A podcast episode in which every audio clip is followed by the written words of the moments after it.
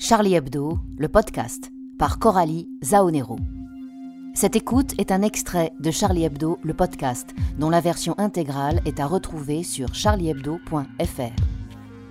Cette semaine, Charlie Hebdo publie en couverture un texte co-signé par plus de 90 médias en France, qui appelle à défendre la liberté d'expression. Ce podcast vous le fait entendre intégralement. Notre dessinateur, Juin, a profité du lancement de la nouvelle campagne de recrutement de l'armée de terre pour se rendre à l'école militaire de Paris afin de faire le point sur la liberté d'expression vue par l'armée. Juin y a retrouvé un général d'état-major et il a pu lui parler. Vous pourrez entendre cet entretien historique qui, bien que bref, est tout à fait exclusif. Mais tout de suite, lettre ouverte à nos concitoyens. Il n'est jamais arrivé que des médias qui défendent souvent des points de vue divergents et dont le manifeste n'est pas la forme usuelle d'expression décident ensemble de s'adresser à leur public et à leurs concitoyens d'une manière aussi solennelle. Si nous le faisons, c'est parce qu'il nous a paru crucial de vous alerter au sujet d'une des valeurs les plus fondamentales de notre démocratie, votre liberté d'expression. Aujourd'hui, en 2020, Certains d'entre vous sont menacés de mort sur les réseaux sociaux quand ils exposent des opinions singulières. Des médias sont ouvertement désignés comme cibles par des organisations terroristes internationales. Des États exercent des pressions sur des journalistes français coupables d'avoir publié des articles critiques. La violence des mots s'est peu à peu transformée en violence physique. Ces cinq dernières années, des femmes et des hommes de notre pays ont été assassinés par des fanatiques en raison de leurs origines ou de leurs opinions. Des journalistes et des dessinateurs ont été exécutés pour qu'ils cessent à tout jamais d'écrire et de dessiner librement.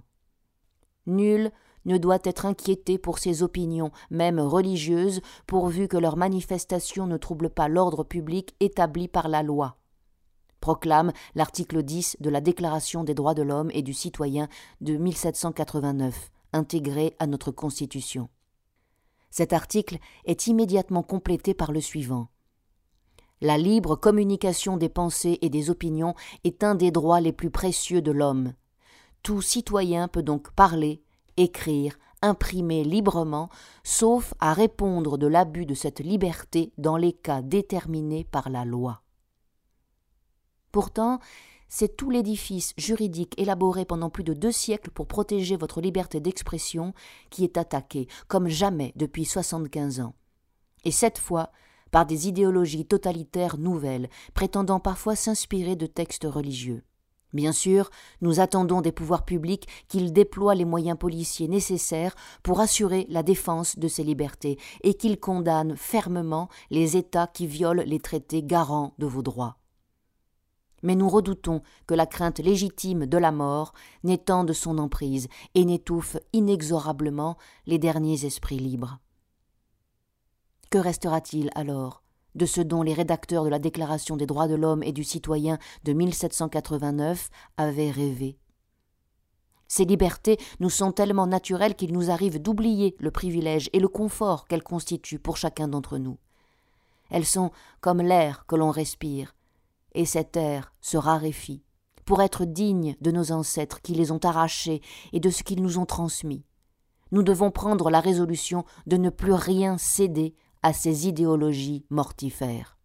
Les lois de notre pays offrent à chacun d'entre vous un cadre qui vous autorise à parler, écrire et dessiner comme dans peu d'autres endroits dans le monde. Il n'appartient qu'à vous de vous en emparer.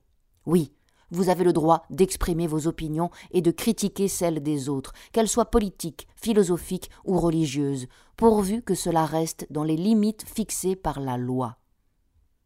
Rappelons ici, en solidarité avec Charlie Hebdo, qui a payé sa liberté du sang de ses collaborateurs, qu'en France, le délit de blasphème n'existe pas. Certains d'entre nous sont croyants et peuvent naturellement être choqués par le blasphème. Pour autant, il s'associe sans réserve à notre démarche. Parce qu'en défendant la liberté de blasphémer, ce n'est pas le blasphème que nous défendons, mais la liberté. Nous avons besoin de vous, de votre mobilisation, du rempart de vos consciences. Il faut que les ennemis de la liberté comprennent que nous sommes tous ensemble leurs adversaires résolus, quelles que soient par ailleurs nos différences d'opinion ou de croyances. Citoyens, élus locaux, responsables politiques, journalistes, militants de tous les partis et de toutes les associations, plus que jamais dans cette époque incertaine, nous devons réunir nos forces pour chasser la peur et faire triompher notre amour indestructible de la liberté.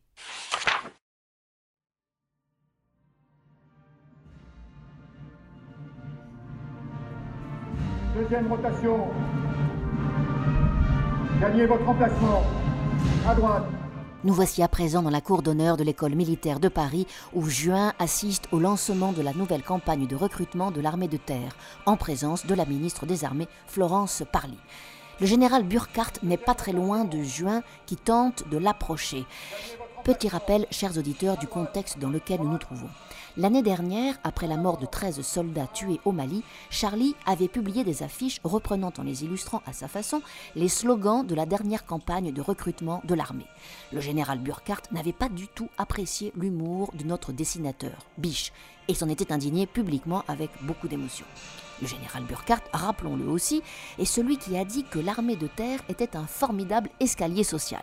Oui, je sais, normalement on dit un ascenseur social, mais le général préfère dire escalier, car il dit aussi qu'on n'obtient rien sans effort. Eh bien justement, je vois que ceux de juin sont en train de payer, car il a réussi à s'approcher du général. Je lui laisse la parole. Bonjour, mon général. Mon général, euh, je suis dessinateur à Charlie Hebdo. Je voulais vous demander quelle est la place de la caricature dans l'armée aujourd'hui. Alors, la place de la caricature, je pense que ce qui est important, c'est euh, de jamais se prendre au sérieux. Et la caricature, c'est une forme de dérision, y compris une forme de dérision sur soi. Et donc, la caricature dans les armées, elle a toute sa place. Je pense qu'il y a un historique de la, de la caricature dans les armées, soit de l'intérieur des armées, soit de l'extérieur, et que c'est quelque chose qui a toute sa place. Deuxième rotation. Merci beaucoup, mon général. On est très heureux d'apprendre que la caricature a toute sa place dans les armées. Merci, Juin.